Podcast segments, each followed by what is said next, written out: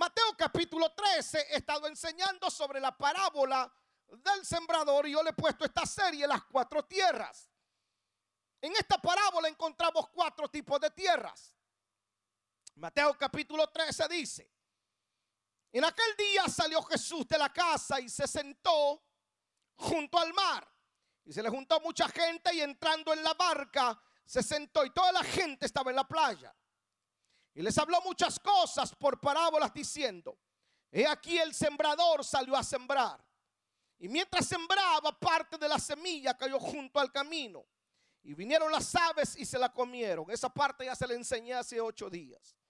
Parte cayó en pedregales, donde es donde voy a enseñar hoy, donde no había mucha tierra y brotó pronto porque no tenía profundidad de tierra. Pero salido el sol se quemó y porque no tenía raíz se secó. Y parte cayó en pedregales y los espinos crecieron y la ahogaron. Pero parte cayó en buena tierra y dio a fruto a cual a ciento, al cual a sesenta, a cual a treinta por uno. El que tiene oídos para oír, que oiga. Estos son tipos, cuatro tipos de tierra. Y yo en esta tarde, como lo dije en la mañana, veo aquí solamente gente que es buena tierra. Usted es buena tierra. ¿Sabe que la buena tierra, cualquier tipo de semilla que usted le siembre, brota? Cualquier tipo de semilla. Usted le siembra maíz y sale maíz. También siembra amapola y, y crece la amapola. Porque es buena tierra. Usted determina qué tipo de semilla le pone a la buena tierra. Hay gente que es buena tierra para el milagro, como mi hermano. Hay gente que es buena tierra para la duda. Todo lo cuestiona. Hay gente que es buena tierra para, para el resentimiento. Cualquier cosa lo resiente. Una pequeña mirada. Hay gente que no es buena tierra para el resentimiento. Usted puede hablar de él, puede decir lo que quiera, le da lo mismo, se le resbala. Porque no es buena tierra, no se resiente, es una persona feliz. Ahora fíjese pues, en la parábola del sembrador, que se lo enseñé la semana pasada, los primeros que aparecen son los de junto al camino. Ahora, la escritura dice, estos son los que oyen. Estos son los que oyen. Todos tienen la capacidad de oír. Espero que todos en esta mañana tengan la capacidad de oír. Ahora, el punto es que estos de junto al camino tienen la capacidad de oír, pero no tienen la capacidad de entender. Miren lo que dice la escritura. Pues ellos, los de junto al camino, oyen la palabra, pero no la entienden. Todo aquello que tú no entiendes de la palabra te ofende. Todo aquello que tú no entiendes de la palabra lo cuestionas. Todo aquello que no se te revela te molesta. A ti nunca te va a molestar de la palabra aquello que se te revela, aquello que, que entiendes. Dije hace unos días que hay personas que leen la Biblia pero no la entienden. Porque la Biblia la leen ellos como leer cualquier magazine. Primero entienda algo, la Biblia no hay que leerla. La Biblia hay que escudriñarla. Escudriñar las escrituras porque os parece que en ella tenéis la vida eterna. Escudriñarla es detenerme, pensar qué es lo que dice la palabra. Permitir que el rema entre en mi corazón, pero los de junto al camino oyen, pero no entienden. Como no entienden, dice la escritura, ahí mismo, que vienen las aves y se comen la semilla que fue sembrada. ¿Cuáles son? Que representan las aves aquí. Las aves representan a los demonios. La gente recibe la palabra, oye la palabra, pero saliendo del templo comienzan a dudar y los demonios comienzan a bombardearle el pensamiento y esa palabra poderosa no logra hacer efecto en ellos. Porque el malo le roba la palabra. Oiga esto, lo más poderoso que usted y yo tenemos se llama palabra. Lo más poderoso que usted tiene no es el dinero. El dinero, señores, se acaba. Hoy viene, mañana se va. Lo más poderoso que tenemos no es la tierra, no es el cielo, porque cielo y tierra van a pasar. Lo único poderoso y estable que nosotros tenemos es la palabra.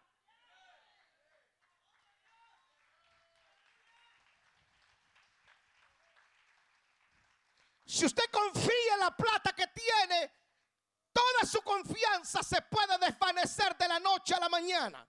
Usted puede perderlo todo, pero si usted conserva la palabra, las promesas de la palabra, usted puede volver a levantarse y puede volver a tener el doble o el triple, como le pasó a Job. Job mantuvo su integridad porque lo único que nos hará levantarnos de nuevo es la palabra.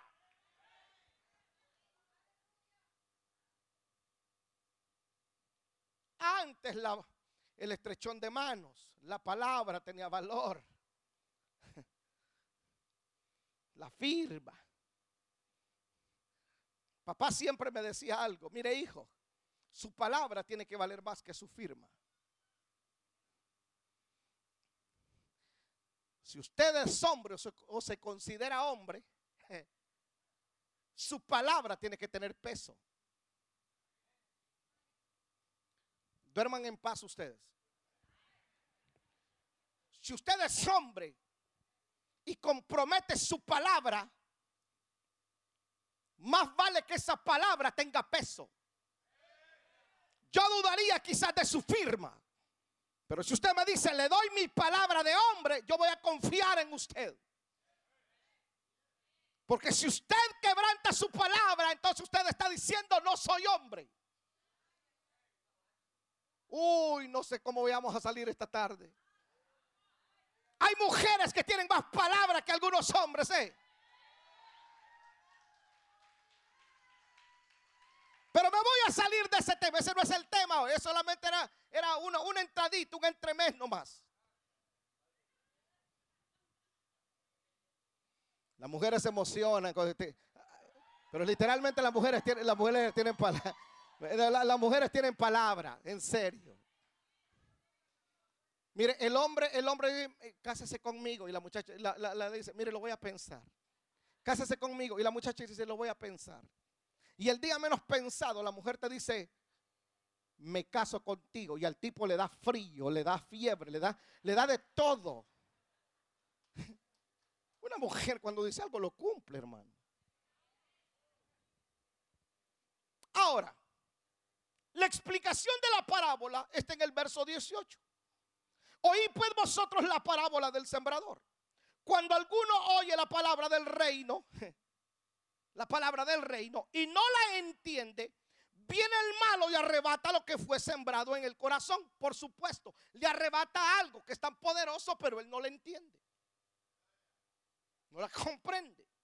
Eso es el que fue sembrado junto al camino. Ahora, el que fue sembrado en pedregales, este es el que oye la palabra de, al momento la recibe con gozo. Al momento la recibe con gozo. Este es el que oye la palabra. Al momento la recibe con gozo. Pero no tiene raíz en sí.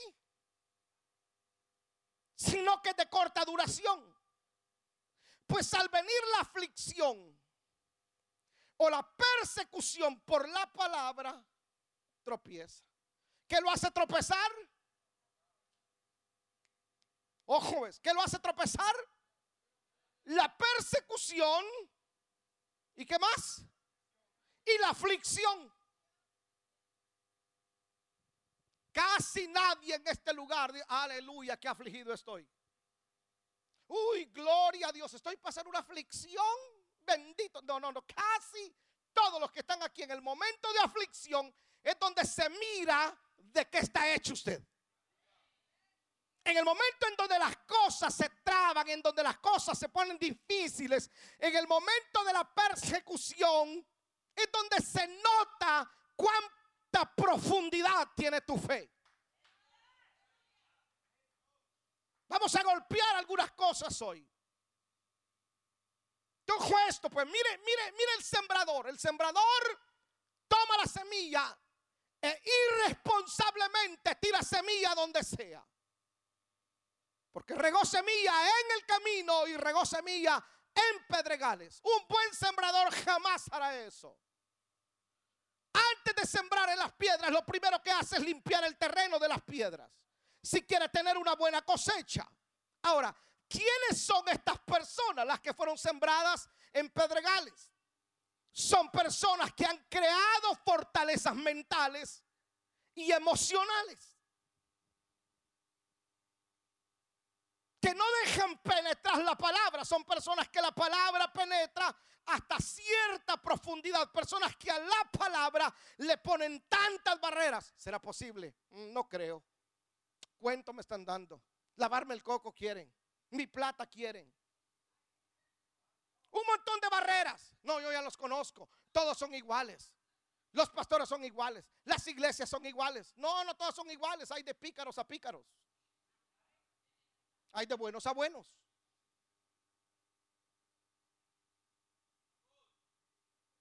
Son personas que a la palabra le presentan resistencia. Son personas que tienen el corazón duro. Tienen el corazón duro. Ya sea por prejuicios personales o que le son fieles a una religión y que la palabra del reino no la pueden entender. No, yo sabe que yo nací en la religión de mis padres y en esa yo voy a morir. O sea, no me importa lo que diga la palabra, no me importa lo que, diga, lo que diga la Biblia. Lo que me enseñó mi abuelita, lo que me enseñó mi tatarabuela, con eso yo me quedo. Y tu abuelito y tu tatarabuelita vivieron torcidos toda la vida, pero como eso te enseñaron, y entonces no puedes entender que hay una mejor vida que las enseñanzas equivocadas de mamá, de papá, de la abuela, de la bisabuela.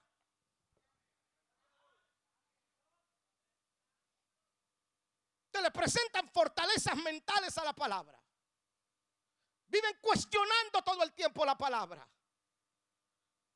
Usted puede cuestionarme a mí. Y es pan y es válido. Yo siempre cuando alguien viene y, se enamora del ministerio y lo que pasa, y le digo, mira, ¿sabes qué? Pregúntale a Dios, googlea quién es el pastor Elí. Tienes derecho a cuestionarme. Pero hay algo que tú jamás podrás rebatirme. Son los frutos que da la palabra. Porque los frutos son visibles. Le son fieles a una religión.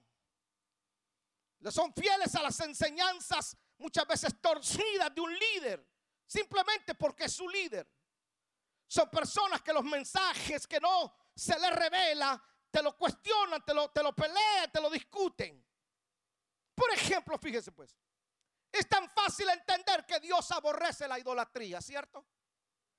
Dios dice, no te harás imagen delante de mí porque yo soy Dios celoso. No te harás imagen de lo que está arriba en el cielo. O sea, no me puedo hacer una imagen de los ángeles y adorarlos. Dios los prohíbe. No te harás imagen de lo que está en la tierra. Usted no se puede hacer imágenes de las personas aquí en la tierra. No te las imágenes de los que está debajo de la tierra. No se adoran los muertos. Usted sabe perfectamente que Dios en la palabra aborrece la idolatría. Sin embargo, hay personas que con conocimiento, ojo, no estoy hablando de los que no conocen, de los que no conocen, con conocimiento de la palabra, les vale un pepino lo que dice la palabra y todavía cargan en su cartera una virgencita de Guadalupe. Me fui muy lejos.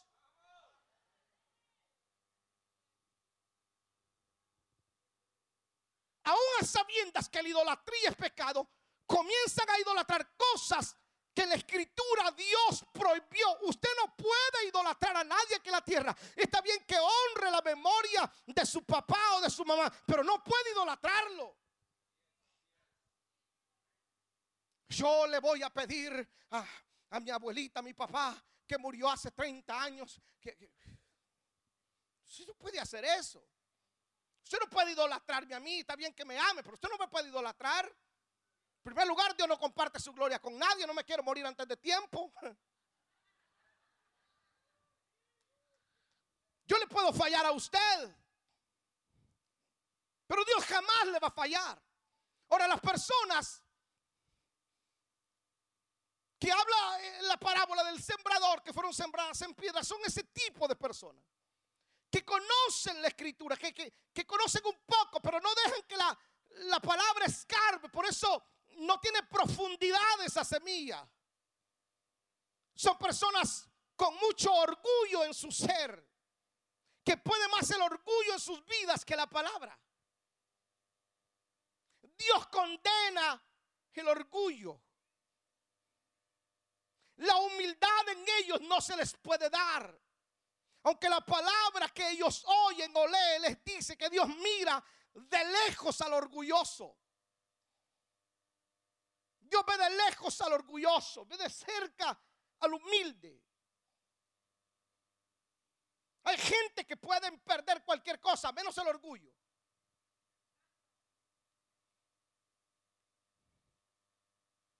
Un orgulloso, lo peor que puede llegar a tener, lo que, mire, lo peor que le puede pasar a un orgulloso es llegar a tener. Lo que sea. El día que ese orgulloso tiene casa, antes vivía amontonado en una recámara, y era la persona más sencilla, más humilde, más accesible. El día que compró su casa, me fui muy lejos. El día que rentó su propio apartamento, ni a su madre invita. Porque le pueden ensuciar los muebles. Y nunca en su vida ha tenido muebles.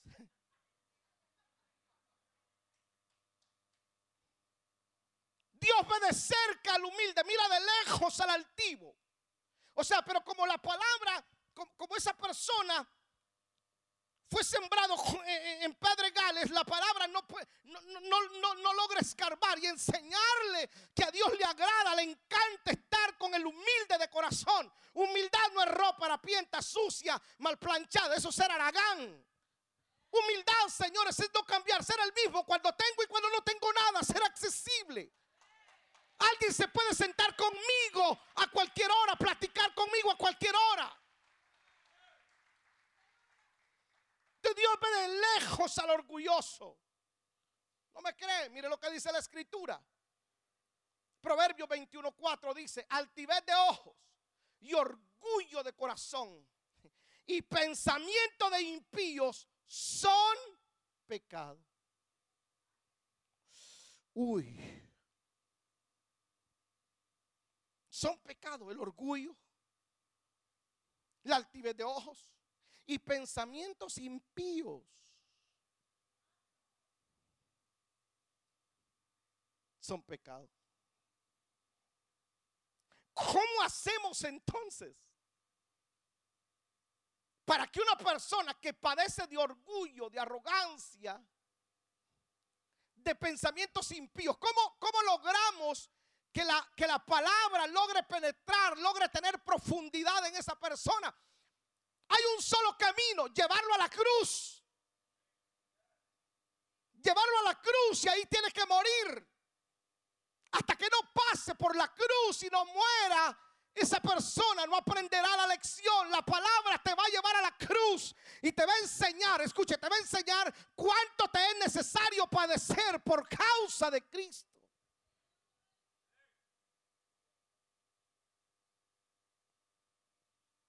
Lo voy a llevar suave para que no sienta los mil miligramos que le voy a meter al final. Tu ejemplo, Nabucodonosor dijo, todo esto que he creado, lo he creado por mi mano. Todo este imperio es mi esfuerzo, mi trabajo.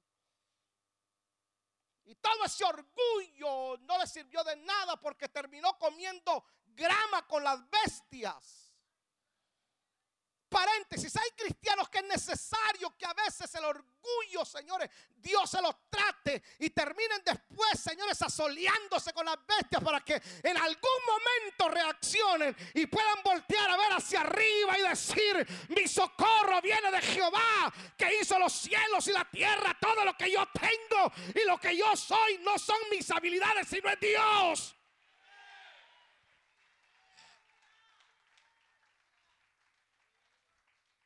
Cuando usted ve a alguien que es así medio orgullosito, dígale, uy, usted lo me dice, Señor, matalo.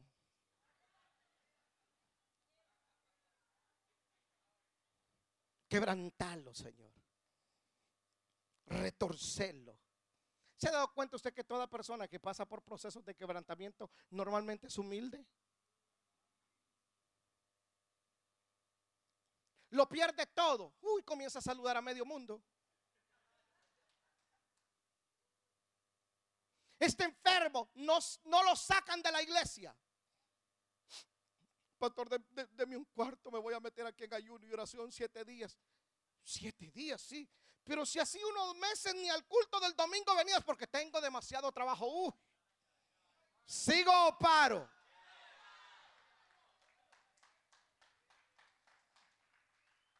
Entonces, por amor al alma, hay personas que Dios les tiene que cancelar contratos, hay personas que Dios les tiene que cancelar cierto, cerrarle la llave de las bendiciones para que puedan volver a ser las personas accesibles y sentarse con aquel que ya no te sentás.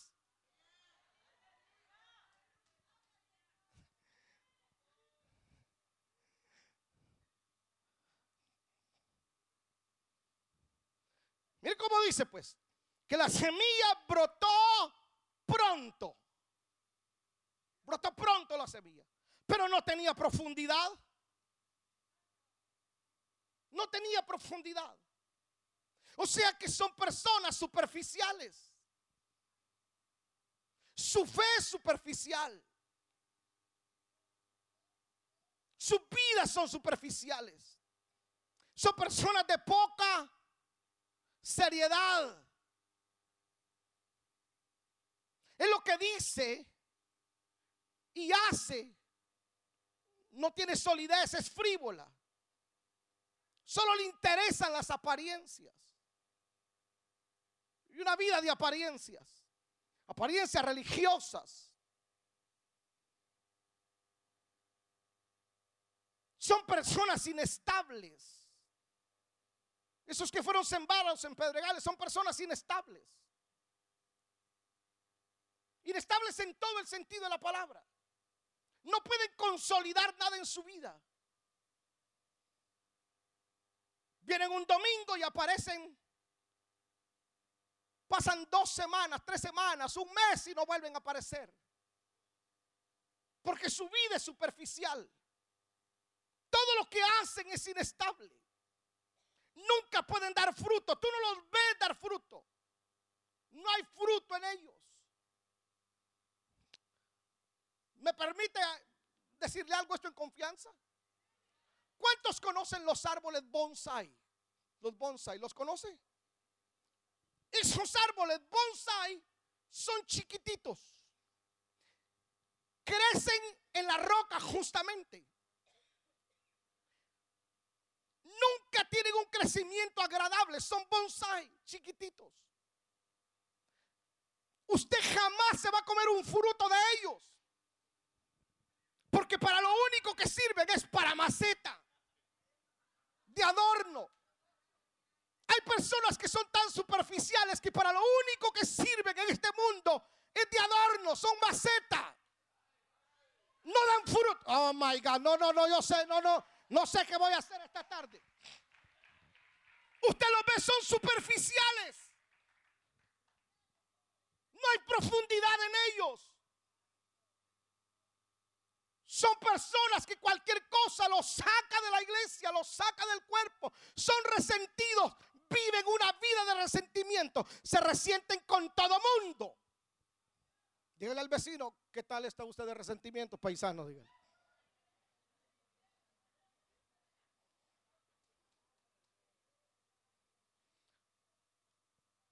Oyen la misma palabra, están en el mismo lugar, pero otros dan fruto más que ellos. Porque todo lo de ellos es superficial. Absolutamente todo. ¿Cómo usted se da cuenta que alguien es un cristiano superficial? Por sus frutos los conoceréis, dice la escritura. Yo conozco cuán profunda es su fe. Yo conozco cuán profundo es usted en la fe cuando veo los frutos en usted. ¿Mm? No tienen profundidad. Una de las plantas más impresionantes es la palmera. La palmera puede enfrentar los huracanes más terribles, los vientos más terribles. Golpean con ella de la misma manera que golpean con otros árboles. Hay árboles que son más gruesos que ella. y en los primeros vientos se quiebran y se pudren. La palmera es golpeada y la palmera lo único que hace es se inclina. Pasan los huracanes y se vuelve a enderezar y vuelve a quedar erguida. Porque sus raíces no son superficiales, del mismo tamaño que de la superficie a la copa, son sus raíces hacia lo profundo. Porque ella antes de crecer hacia arriba, se dio el trabajo de crecer hacia abajo. A ver, levántame su mano, levántame su mano, levántame su mano. Manténgala ahí. ¿Cuántos en realidad quieren crecer espiritualmente? ¿Sabe cómo usted va a crecer espiritualmente hacia arriba? De hecho, by the way, su crecimiento hacia arriba no comienza hacia arriba, su crecimiento debe ser hacia abajo. Su crecimiento debe ser hacia abajo no hacia arriba. La gente se muere por ser famosos. Quiero ser el famoso de las redes sociales, quiero ser el famoso de la televisión, quiero ser el famoso en todo. Mire, la gente hoy en día está tan hambrienta de fama. Es simple, abra la cuenta de TikTok, haga una estupidez y usted se vuelve tendencia. El punto es que va a salir otro más estúpido y lo van a olvidar a usted.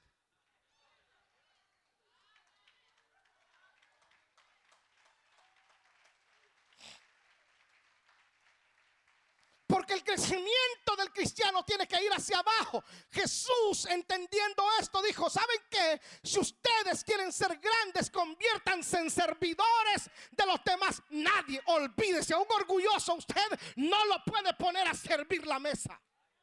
Él quiere sentarse en la mesa. Porque su fe es superficial. Nuestro crecimiento tiene que ser hacia abajo. Yo voy a conocer la estabilidad suya. Por cuánto se ha crecido hacia abajo, cuán profunda sea su raíz de oración, cuán profunda sea su raíz de lectura, cuán profunda sea su raíz en relaciones con los demás.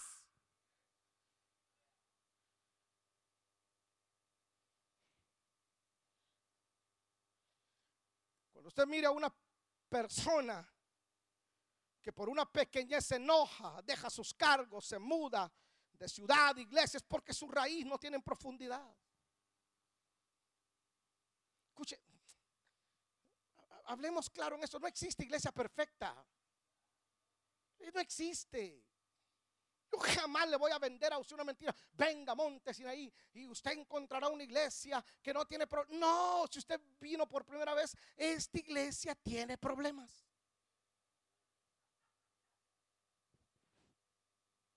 ¿Sabe? Pregúnteme, ¿por qué esta iglesia tiene problemas? No, pregúnteme. Porque usted se congrega acá.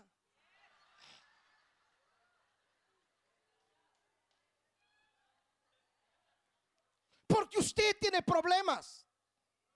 Y usted viene a la iglesia porque tiene problemas y quiere resolver esos problemas, ¿cierto? Entonces yo no le puedo vender a usted una iglesia que no tenga problemas. Usted va a encontrar en esta iglesia problemas. Y si nadie de aquí le da problemas, yo me voy a encargar de darle problemas. Porque la única manera que usted pueda tener crecimiento y profundidad es enfrentando problemas. Pero la gente que es superficial, cualquier problema lo saca corrido, no de la iglesia solamente, del país, del matrimonio.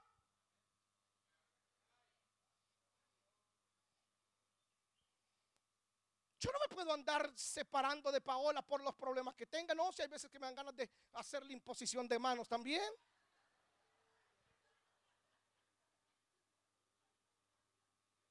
Imagínense que por cada problema uno tenga que divorciarse. No, ya no, me divorcio, venga la otra, no, venga la otra, venga la otra. ¿Qué clase de mundo le heredaríamos a nuestros hijos? Las personas que fueron sembradas en pedregales son superficiales. No tienen profundidad.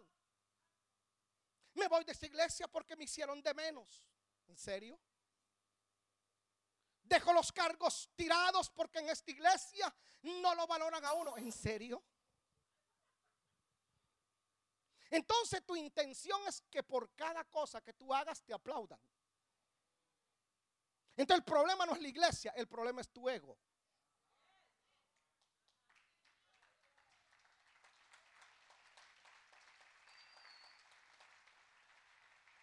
Porque vives de reconocimiento. Y el día que no te reconocen lo que haces, te sientes mal porque eres superficial.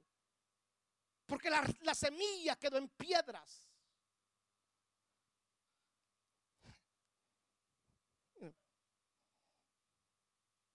Mire lo que dice, pues, mire lo que dice la escritura, porque el tiempo me gana. Y, para los que vienen por primera vez, no, no, usted no va a salir en dos horas, ya. A mí me dio hambre, igual que usted. 20. El que fue sembrado en pedregales, este es el que oye la palabra, al momento la recibe con gozo, pero no tiene raíz en sí, sino que es de corta duración. Pues al venir la aflicción o la persecución por causa de la palabra, luego tropieza. O sea, la persecución va a venir por causa de la palabra. Nosotros por ser cristianos vamos a ser perseguidos. Hagamos bien o hagamos mal, seremos perseguidos. Jamás me imaginé el precio que hay que pagar por ser pastor. Todos estos años Mire pues, a ver cómo se lo pongo. Cuando comenzamos el ministerio, siete personas, hace 21 años, nadie. Crecimos a 100, no nadie. Comenzamos a crecer y salimos a la palestra pública. Yo, en mi pensamiento carnal, yo pensaba que donde yo llegara, me iban a aplaudir. Y entonces me metí a la radio y a la televisión para querer ser famoso. Ahí entendí otro principio, que la fama es una prostituta. Hoy está contigo, mañana se va con otro. Nunca se casa con nadie. Y entonces, imagínese, esta palabra que usted le estaba diciendo, hace unos días un video nuestro explotó pero bárbaro, que, no se dije, wow, qué tremendo. Llegó a un millón cien mil personas un video. Millón cien mil personas, negro.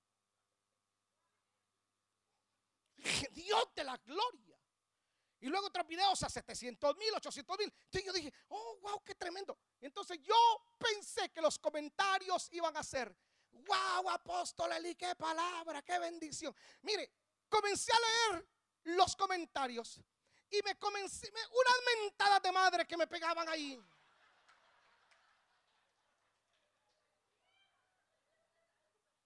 No, algunos lo leen conmigo. Yo deseando que alguno de acá me defienda, pero ningún. Y malos hijos, mala leche. Dije, nadie me defiende.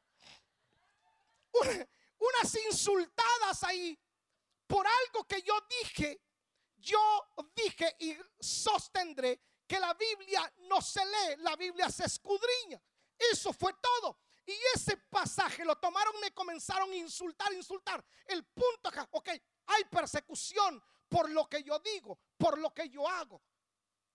Yo no puedo hacer lo mismo que usted hace, fíjese pues. Por ejemplo, ¿cuántos de aquí van a la playa? Levante la mano los que han ido a la playa, levante la mano. Ah, sea honesto, levante la playa. Yo acabo de venir de la playa, mire cómo ando. Fíjate, negro, yo voy a la playa, me tomo una foto y la subo. Usted suba la foto, casi todo el mundo dice, wow, disfrute, qué bendición, se lo merece.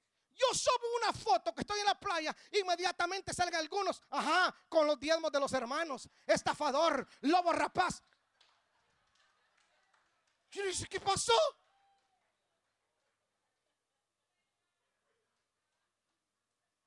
O sea, dejé de ser humano cuando me convertí en pastor y subí a la palestra pública. Me convertí en personaje público. Todos aquí tienen un carro y se compran un carro. El día que yo me compro un carro, mire algo tan yo hago travesuras, pero las hago a veces intencional. Estaba en un lugar y había un, si no me acuerdo, un Lamborghini o un Ferrari aquí. Y estaba acá a la par un carrito de basura. Algunos se recuerdan. Entonces le dije a uno que andaba conmigo, tómame la foto. Y entonces yo puse esto. No sé si me lo comprara o no me lo comprara. Pero en fin, voy a comprármelo. La última parte decía, porque necesito un carrito para tirar la basura. Pero esa parte no la leyeron, solamente leyeron la primera y se enfocaron en el porch. Ladrón, sin ver, perseguido. Ahora fíjese bien, esa persecución, esa persecución, ¿por qué no me saca a mí del reino? Fíjese pues, hay un amigo mío, pastor, que va a comer a un restaurante. Y comenzaron a hablar. Él es pastor, comenzaron a hablar y comenzó a invitarlo. Él conoce a la persona. Él dice, mira, te invito a la iglesia. No, le dice, yo no creo en los pastores. Mira ese pastor Elí, es un ladrón, es un sinvergüenza. Y le dice, para, güey, güey, güey. Tú me estás hablando de Elí, el que yo conozco. Y es el pastor, es un amigo mío. Sí, le dice, ¿tú lo conoces? Eh, no. ¿Tú te congregas ahí? No. Y entonces, ¿por qué hablas? Porque me han dicho. Ah. Y entonces le comenzó a decir que tiene una mansión, que tiene esto. Y aquel se comienza a reír. Meses después, me dice, yo pensé que solamente a ti. Un amigo mío fue, un miembro mío fue a un lugar, a una clínica médica. Y comenzaron a hablar de Dios. Él se acerca, le dice, usted es cristiana, sí, yo también. ¿A dónde usted va? A tal iglesia. Uy, usted va a esa iglesia, sí donde ese sinvergüenza que tiene tantos yates. Y entonces el hermano se comenzó a reír. Yates ese, ese no tiene ni un cayuco, le dice mucho menos un yate. Persecución. ¿Por qué no me ha sacado del reino la persecución? ¿Por qué no me ha hecho renunciar al evangelio la persecución? Tengo un corazón igual que usted, tengo una familia igual que usted, tengo hijos que ven y miran todo lo que... ¿Sabe por qué no me hace renunciar? Porque mis raíces tan profundas yo he crecido hacia abajo y nada de lo que me pasa en lo externo me va a sacar a mí del reino.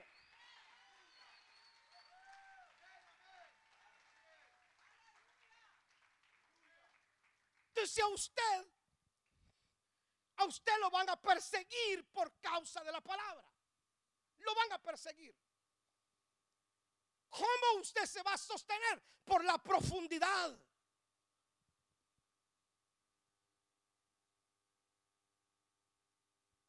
profundo que sean sus raíces.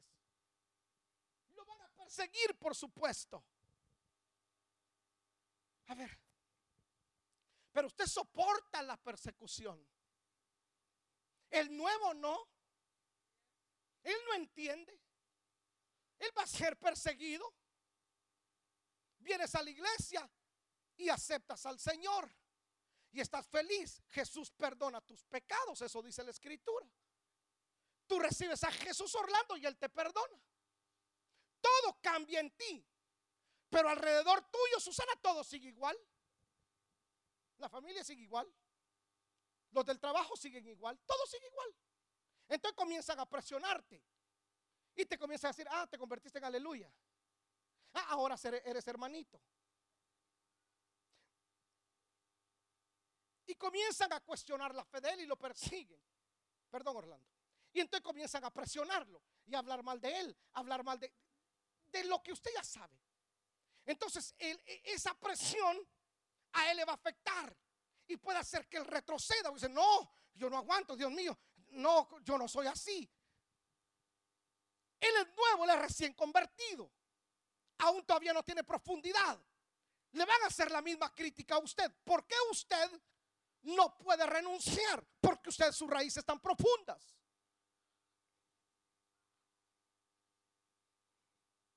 O sea, persecución por la palabra nosotros vamos a tener. Eso es normal. De hecho, usted debería de acostumbrarse a la persecución.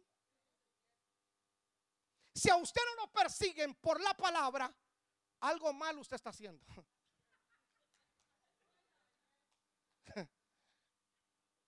Cuando usted no lo persigan por la palabra, usted debe de preocuparse.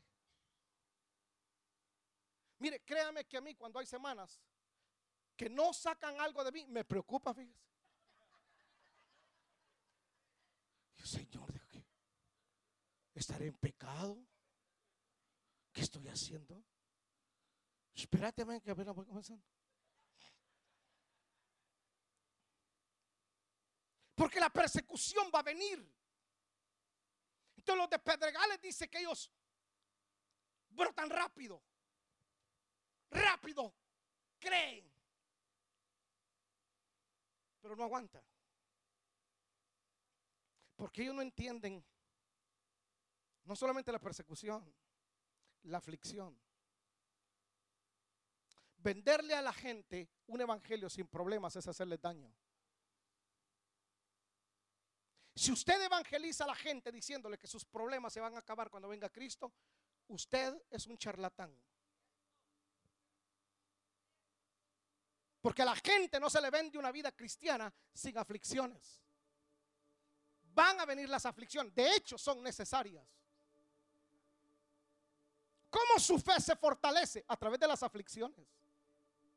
¿Cómo? Todos tenemos aflicciones en la vida. Pero usted dice, bueno, ya soy cristiano, las aflicciones vienen, Dios me las tiene que quitar. Ah, ¿y qué tal si no te las quita?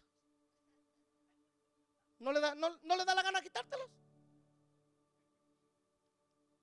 Oré por el hermano, el Señor lo sanó de cáncer. A ver, vos que sos un teólogo negro, ayúdame. Yo oro por él y el Señor lo sana de cáncer. Vengo y oro por ella para que reciba un trabajo mejor. ¿Es distinta fe o la misma fe? La misma fe, ¿verdad? Pero a él lo sana y aquí no sucede nada. ¿Qué pasó? Es que no oró con injundia. No, sí, es el mismo esfuerzo. Soy el mismo. Oro igual. ¿Por qué razón? ¿No será que pueda, pueda ser de que el Señor le quiera dar profundidad a la semilla, a la fe de ella? Escucha esto. ¿Cuánto dura la aflicción? Porque esta leve tribulación momentánea produce un mayor peso de gloria. Y entonces en medio de la aflicción yo puedo decir, yo sé que mi redentor vive y yo sé que el Dios de los cielos, Él me sacará adelante. Ha sacado a otra gente, también lo hará conmigo. Hoy estoy pasando esto, pero sé que voy a ser mejor mañana.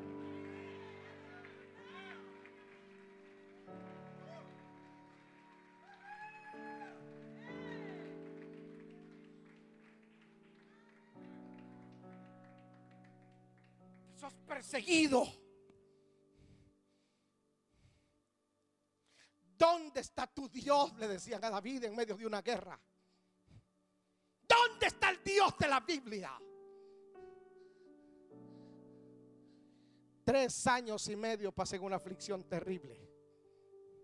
Y oré y ayuné, hice todo lo que un cristiano a mí, todo lo que me enseñaron. Nada. Nada tres años y medio.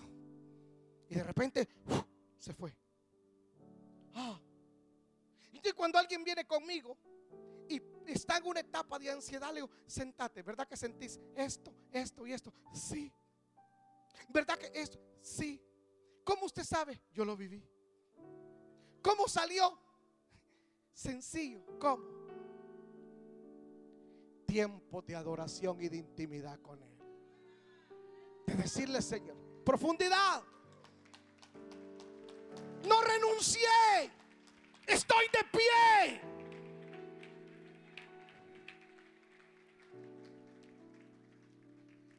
Perseguido. Pasas persecución. ¿Por qué no he renunciado?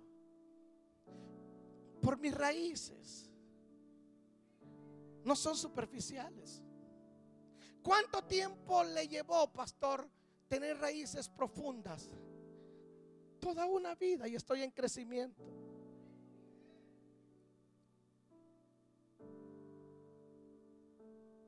Hasta que lleguemos a la estatura del varón perfecto. Ahí nos quiere llevar. Ahora, ¿qué hacemos con las personas.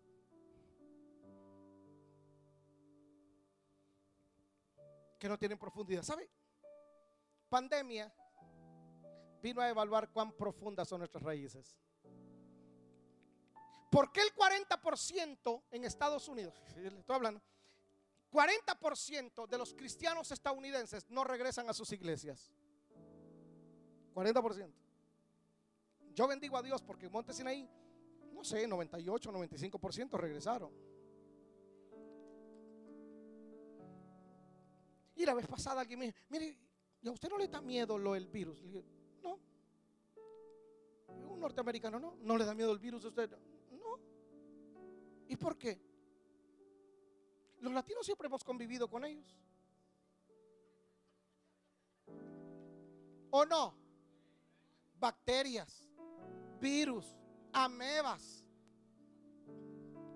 Uy, nuestro sistema inmune, hermano, ya métale lo que sea, lo revienta. ¿Qué agua filtrada ni qué nada?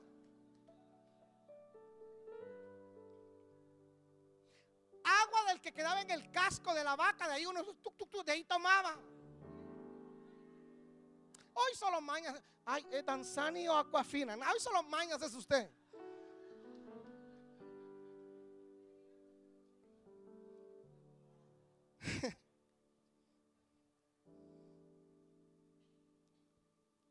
¿Me da unos minutos más?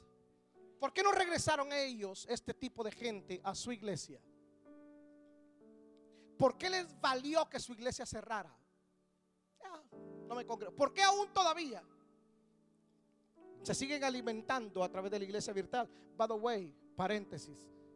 No sé si será el primero, pero por lo menos a partir de noviembre, esta transmisión en vivo que se pasa en Facebook ya no va a estar más.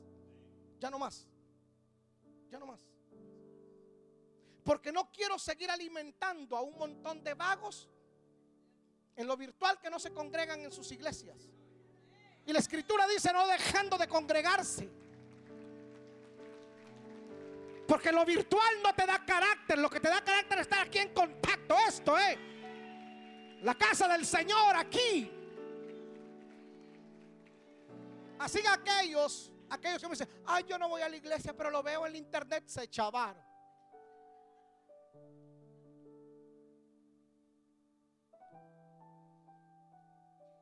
¿Por qué no han regresado a sus iglesias? Porque no tenían profundidad. Porque son cristianos superficiales. Porque no les gusta pasar por aflicciones un virus que lo combatimos con ibuprofeno, limonadas y sopa caliente, vino a probar cuán profundas son las raíces. Imagínate que regresara el tiempo de la persecución de la iglesia del primer siglo. ¿Cuánto aguantarían algunos que les quitaran su casa? Que asesinaran a tu familia por el simple hecho de ser cristiano. Si son incapaces de renunciar a un día de trabajo. Si tu jefe te dice, si vas el domingo al culto y no venís acá, te voto a. Y el hermano, ¿por qué no vino hoy a servir de ujier? No, está trabajando. Superficial. Superficial. Me fui. Lo ofendí. Y espera que me disculpe. Forget it.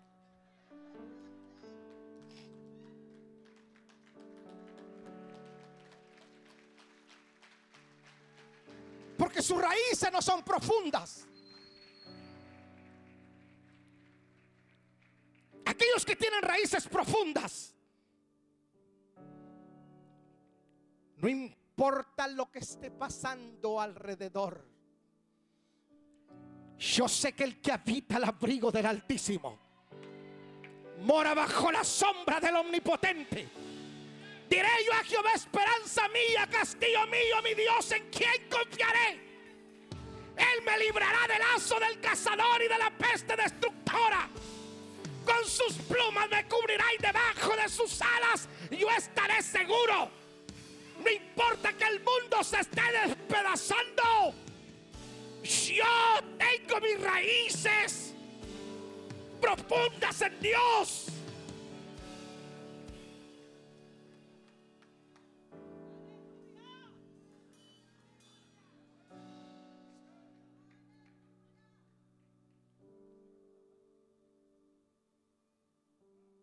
Voy a pasar por persecución. Bienvenida a la persecución.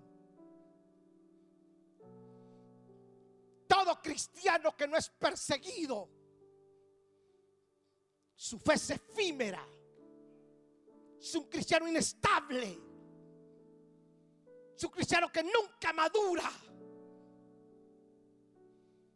Todo cristiano que pasa por persecución y aflicción nunca será el mismo cuando cruzas eso. Nada te hará retroceder.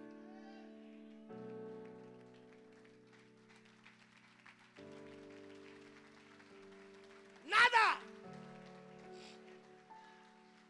Ahora, ¿qué hay que hacer con el recién convertido que él, sus raíces no son profundas? ¿Qué podemos hacer con él? Con usted. No con usted que es un viejo. Imagínese que yo tenga que estarte llamando porque te resentís. Ay, me resentí. No, no, no voy más a la iglesia.